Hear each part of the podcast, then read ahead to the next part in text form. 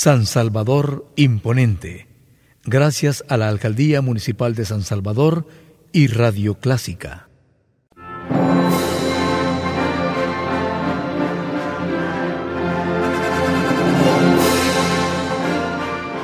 Déjese acompañar con la buena música.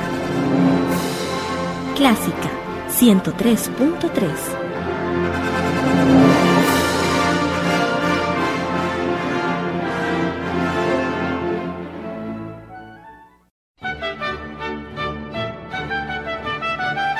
La Alcaldía de San Salvador le invita a conocer y recordar a los personajes ilustres que han forjado El Salvador en su programa Grandes Personalidades.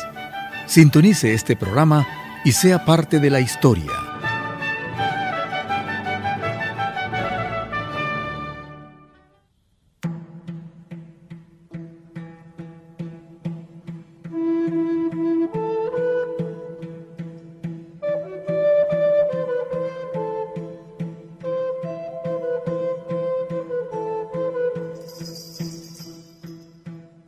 Este programa lo dedicamos al saber y a los hombres visionarios que han dedicado esfuerzos a lo largo de la humanidad para preservar y elevar los niveles de conciencia y tolerancia de una sociedad a través del conocimiento, el intercambio de ideas y pensamiento.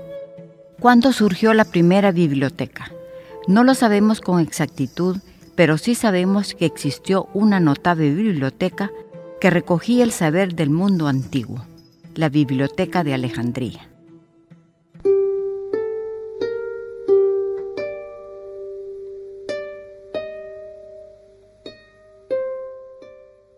La gran biblioteca de Alejandría, llamada así para distinguirla de la pequeña o biblioteca hija del Serapeo, fue fundada por los primeros Ptolomeos con el propósito de ayudar al mantenimiento de la civilización griega en el seno de la muy conservadora civilización egipcia que rodeaba Alejandría. Este santuario acogía un pequeño zoológico, jardines, una gran sala para reuniones e incluso un laboratorio.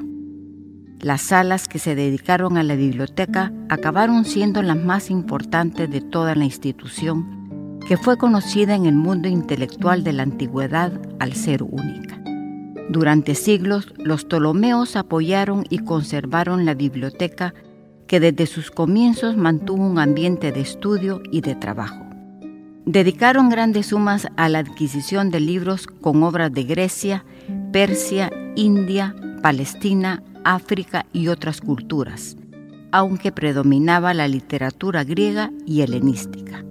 La biblioteca del museo constaba de 10 estancias dedicadas a la investigación, cada una de ellas enfocada en una disciplina diferente.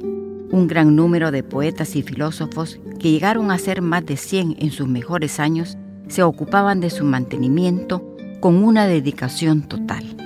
En realidad se consideraba el edificio del museo como un verdadero templo dedicado al saber.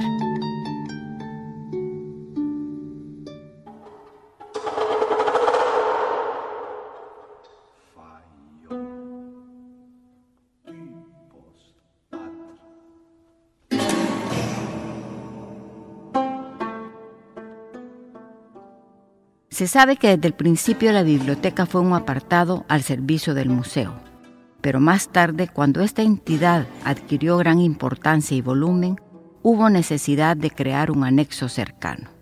Se cree que esta segunda biblioteca, o sea, la biblioteca hija, fue creada alrededor del 246 al 221 a.C. y se estableció en la colina del barrio de Racotis, hoy llamada Carmuz en un lugar de Alejandría más alejado del mar, concretamente en el antiguo templo erigido por los primeros Ptolomeos al dios Serapis. El llamado el Serapeo fue considerado como uno de los edificios más bellos de la antigüedad. En la época del Imperio Romano, los emperadores la protegieron y modernizaron en gran medida, incorporando incluso calefacción central mediante tuberías con el fin de mantener los libros secos en los depósitos subterráneos. Los redactores de la Biblioteca de Alejandría eran especialmente conocidos en Grecia por su trabajo sobre los textos homéricos. Los redactores más famosos generalmente llevaron el título de bibliotecario principal. La diversidad geográfica de los eruditos muestra que la biblioteca era de hecho un gran centro de investigación y aprendizaje. En el año 2004, un equipo egipcio encontró lo que parece ser una parte de la biblioteca mientras excavaba en el Bruchellón. Los arqueólogos descubrieron 13 salas de conferencias, cada una con un podium central. Se calcula que en las salas excavadas hasta ahora se habría podido acoger a unos 5.000 estudiantes, lo que indica que era una institución muy grande para su época. La antigua biblioteca de Alejandría dejó de existir hace muchos siglos, pero su fama llega hasta nosotros. ¿Qué la destruyó? Primero los azares de la naturaleza, como terremotos que causaron daños, pero no tantos como la intolerancia e incomprensión de los hombres algunos de los cuales percibieron amenaza en el conocimiento y creencias representadas en los invaluables manuscritos.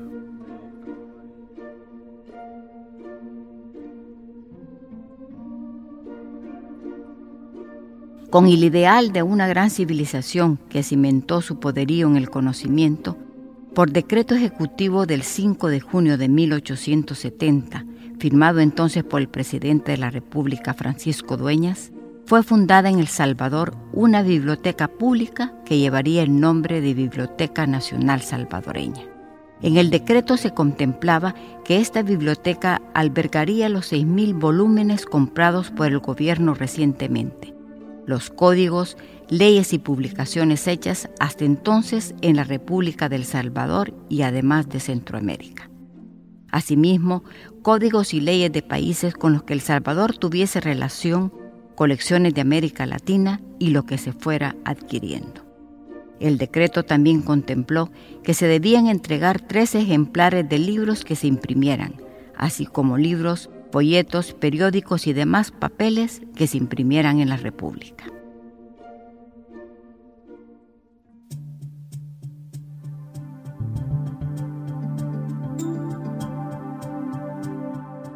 En un inicio la Biblioteca Nacional fue instalada en el Palacio Nacional. En 1938, la biblioteca ocupó el edificio que ahora ocupa el Coro Nacional. En la actualidad se encuentra en el centro histórico. Las colecciones de la Biblioteca Nacional también se han visto amenazadas por los desastres naturales, como fue el terremoto del 10 de octubre de 1986. El edificio se derrumbó y los libros quedaron soterrados bajo el concreto. Las colecciones fueron embodegadas y desperdigadas en diferentes localidades. Mucho del acervo de autores nacionales se perdió para siempre. En la actualidad, la Biblioteca Nacional es un referente importante de nuestra ciudad capital. Es visitado por muchas personas, especialmente por estudiantes.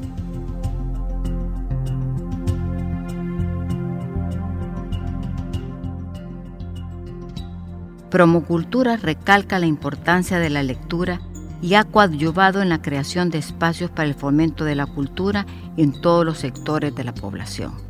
Aquí recogemos algunas frases acerca de la lectura.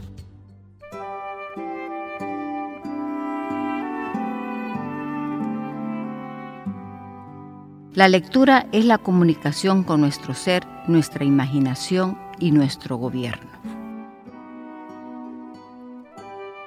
Un libro abierto es un cerebro que habla, cerrado un amigo que espera, olvidado un alma que perdona y destruido un corazón que llora.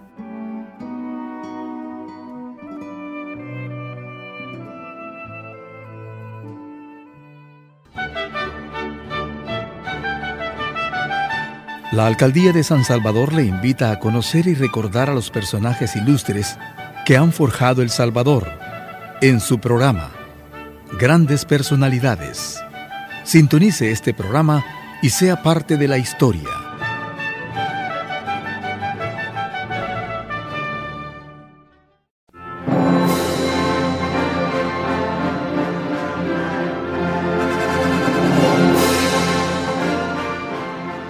acompañar con la buena música. Clásica 103.3